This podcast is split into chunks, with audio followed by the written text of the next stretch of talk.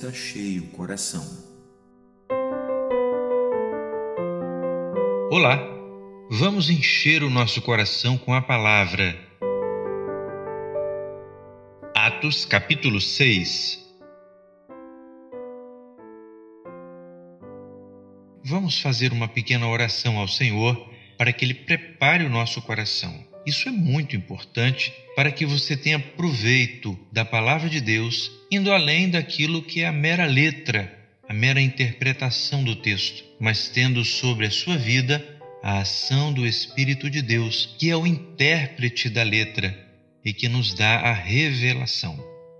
Feche os seus olhos e ore comigo.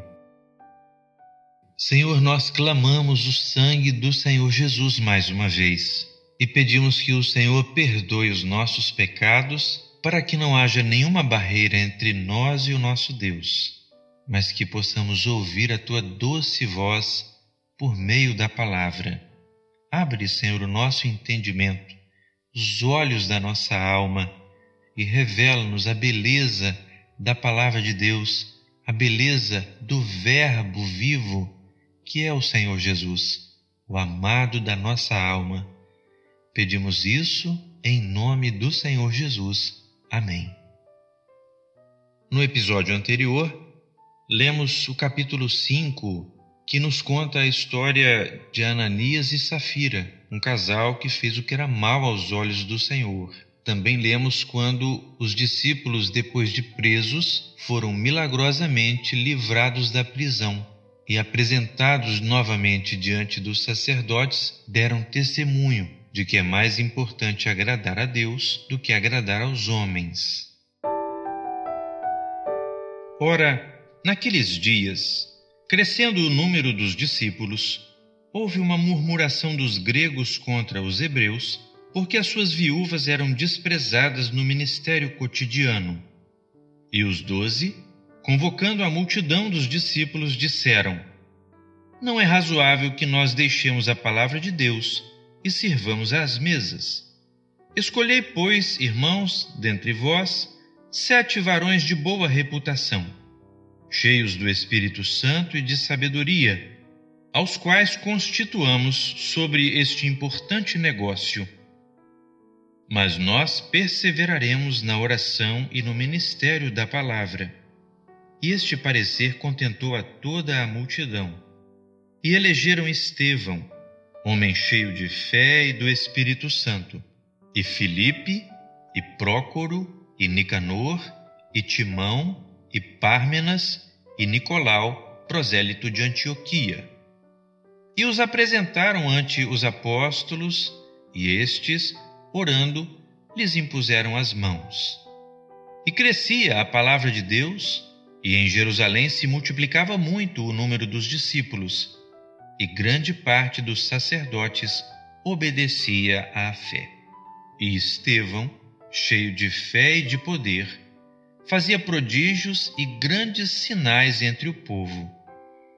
E levantaram-se alguns que eram da sinagoga chamada dos Libertos, e dos Sireneus, e dos Alexandrinos, e dos que eram da Cilícia e da Ásia, e disputavam com Estevão. E não podiam resistir à sabedoria e ao espírito com que falava. Então subornaram uns homens para que dissessem: Ouvimos-lhe proferir palavras blasfemas contra Moisés e contra Deus.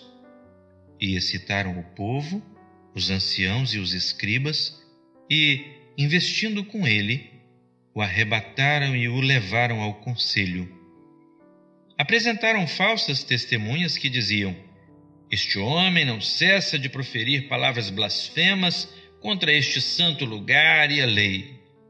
Porque nós lhe ouvimos dizer que esse Jesus Nazareno há de destruir este lugar e mudar os costumes que Moisés nos deu. Então, todos os que estavam assentados no conselho, fixando os olhos nele, viram o seu rosto como o rosto de um anjo. Este pequeno capítulo do livro de Atos tem dois pontos principais. Primeiro, a escolha dos diáconos, que são homens que Deus levanta para auxiliar o ministério nas tarefas cotidianas. Mas O critério para essa escolha, a Bíblia nos revela, não é a cultura, não é a posição social ou a condição financeira, mas sim ser cheio do Espírito Santo. Deus tem levantado ainda hoje homens cheios do Espírito Santo para essa importante função dentro da igreja.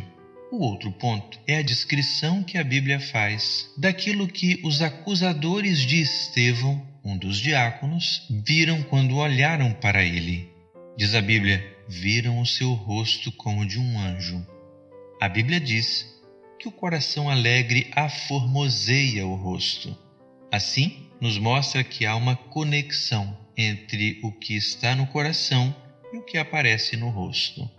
Se o coração está cheio do Espírito Santo, isso também de alguma maneira misteriosa aparece no nosso rosto. O rosto é a parte do nosso corpo que melhor nos identifica.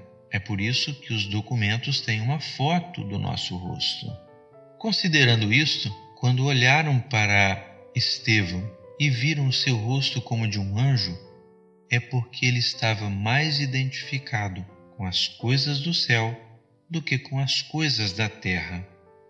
Estevão, no capítulo seguinte, no capítulo 7, faz uma pregação maravilhosa, relembrando os pontos da história de Israel em que Deus interferiu de maneira maravilhosa para o bem do seu povo. Deus ainda hoje tem enchido o coração dos seus servos com o Espírito Santo, com fé, para que tenhamos uma identidade não com as coisas deste mundo pecador, mas com as coisas lá do céu, os valores lá do céu, e tem colocado na nossa boca uma palavra de testemunho, para que todos que a ouvirem saibam Deus tem um plano em andamento para a nossa salvação.